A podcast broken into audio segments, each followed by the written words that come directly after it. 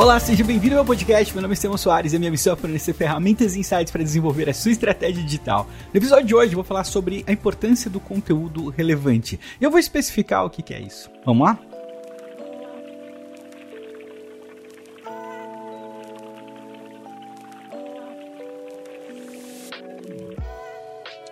Olha só, você precisa ouvir o episódio para entender o título do podcast, né? Lembrando que para tudo tem exceção, né? Tudo, para tudo que a gente fala tem exceção, né? Não dá pra gente considerar que é, existe uma regra absoluta, existe exceção para absoluta. Ah, não, porque uma vez um conteúdo super legal não foi distribuído pelo algoritmo, então isso não é verdade. Normalmente não é assim que acontece. O problema é que a gente não sabe o que é conteúdo relevante muitas vezes. Estevam, sou profissional de marketing digital há trocentos anos, você tá falando para mim que eu não sei o que, que é um conteúdo relevante. Eu tô falando que se você parar para pensar, você sabe, mas a execução disso é um pouco diferente do que normalmente as agências, as empresas, as pessoas, os empreendedores fazem no dia a dia, né? Primeiro é importante aqui separar a, a categoria de conteúdo de influenciadores, tá? Pessoa quando tem, tá construindo uma base baseado na, uma base baseada é ótimo, né? Mas uma base ali pautada no estilo de vida, no entretenimento, tal. É, eu tô falando de uma situação mais de negócios, tá? Em alguns casos você aplica para todos os casos, mas enfim, o que eu queria trazer aqui é um contexto é, um pouco mais é, de negócios mesmo. Porque o problema do conteúdo relevante é que ele tem que ser relevante na hora que a pessoa abriu o feed dela. E considerando que a pessoa abre. Quantas vezes você abre o aplicativo do Instagram no seu dia aí? Fala pra mim. Eu duvido que é menos de, sei lá, cinco vezes. Se, for, se você for uma pessoa extremamente controlada em umas cinco vezes, sei lá, uns 10, 15 vezes pelo menos, né? Pra mais, né? Pra mais. Tem algumas estatísticas. Uma, Caramba, tem algumas estatísticas. eu não vou cortar, eu vou deixar. E ficou engraçado. Eu não dando conta de falar estatísticas. Estatísticas. Foi mal, desculpa aí. Segue, segue o jogo. Mas tem algumas pesquisas que falam sobre isso, mas eu não vou parar para pesquisar agora. Depois, se quiser, você pesquisa aí. Mas você pode imaginar que é um número considerável.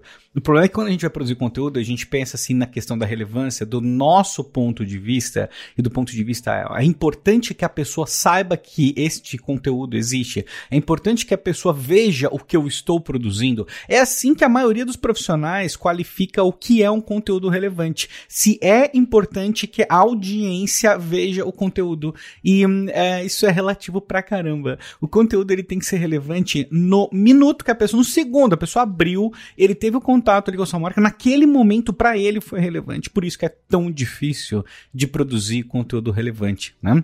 Porque eu já falei sobre isso algumas vezes. Se você fizesse um, um sei lá, uma porção de conteúdos técnicos super profundos que são excepcionais para vários profissionais. Aliás, tem grandes grandes nomes do marketing digital que estão vivos até hoje, tá? Assim, lógico, sempre, sempre tem, né?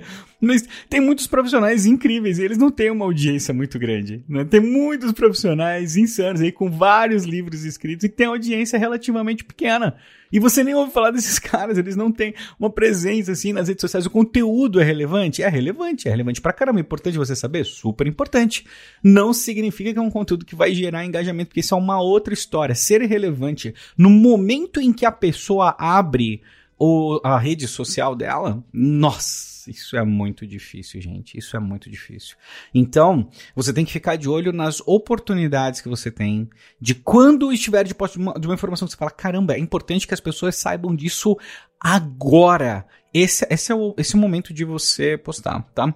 Inclusive, teve uma coisa dessa. Já aconteceu isso comigo algumas vezes. É muito transparente é, quando acontece de você ver o impacto de uma informação relevante e você sabe que não importa o horário que você vai postar, você não importa, nada importa, entendeu? Não, o algoritmo não vai é, te bloquear, entendeu? Porque quando uma informação é relevante a ponto da pessoa ver, engajar naquele momento, um grande número de pessoas faz aquilo naquele momento, o seu conteúdo tem distribuição. Seu conteúdo tem distribuição. Aliás, os algoritmos procuram por isso, porque eles querem, né, as pessoas, né, manter as pessoas engajadas, etc. Um, Aliás, até tem um, um, lance falando sobre isso que eu vou precisar me aprofundar um pouquinho mais antes de, de, gravar um episódio a respeito, mas eu vi uma frase do Zuckerberg que me surpreendeu bastante, falando que uh, o foco do Facebook não era necessariamente retenção no feed. Né? Achei interessantíssimo, preciso explorar um pouco mais isso para conversar com vocês depois, mas é, aparentemente o time do Newsfeed tem instruções explícitas para não priorizar a retenção a todo custo. Né?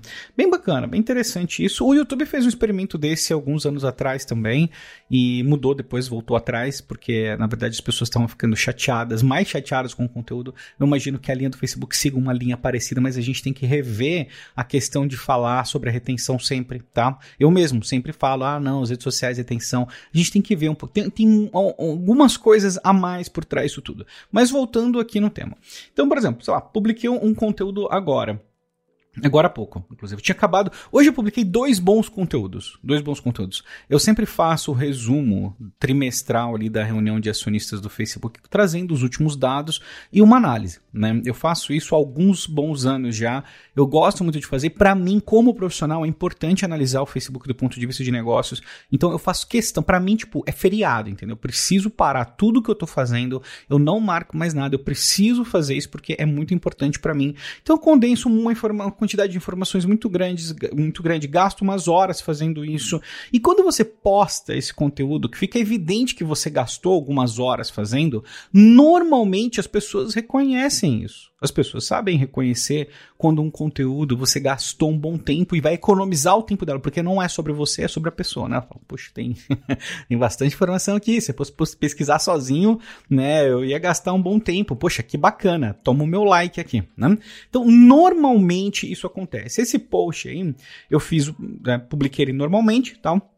Bacana, teve uma performance legal, logo subiu lá essa publicação, tem um desempenho é, melhor que 95 das suas publicações, então, mas na sequência, na sequência, o Zuckerberg me solta uma notícia bombástica que teria anúncios dentro do WhatsApp Business, né? Teria a opção não ele rodaria anúncios, mas você poderia iniciar anúncios dentro do WhatsApp Business, como você tem no Instagram o botão promover? Tem no Instagram o botão promover para o post. Agora quem vai ser possível no futuro, quem tem um catálogo ali, quem tem produto dentro do WhatsApp Business, poder fazer anúncios diretamente a partir do WhatsApp. Nossa, eu me enrolei todo.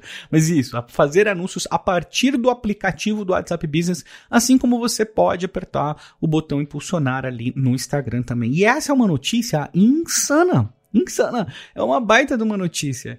Na hora que eu vi essa notícia, eu sabia, eu sabia que tinha que publicar na hora. Eu tava, tava exausto, tava final do dia, sabe? Depois de Poxa, a sequência. Bom, essa semana vocês estão vendo, né? Essa semana eu tô me esforçando pra caramba, inclusive para gravar os episódios.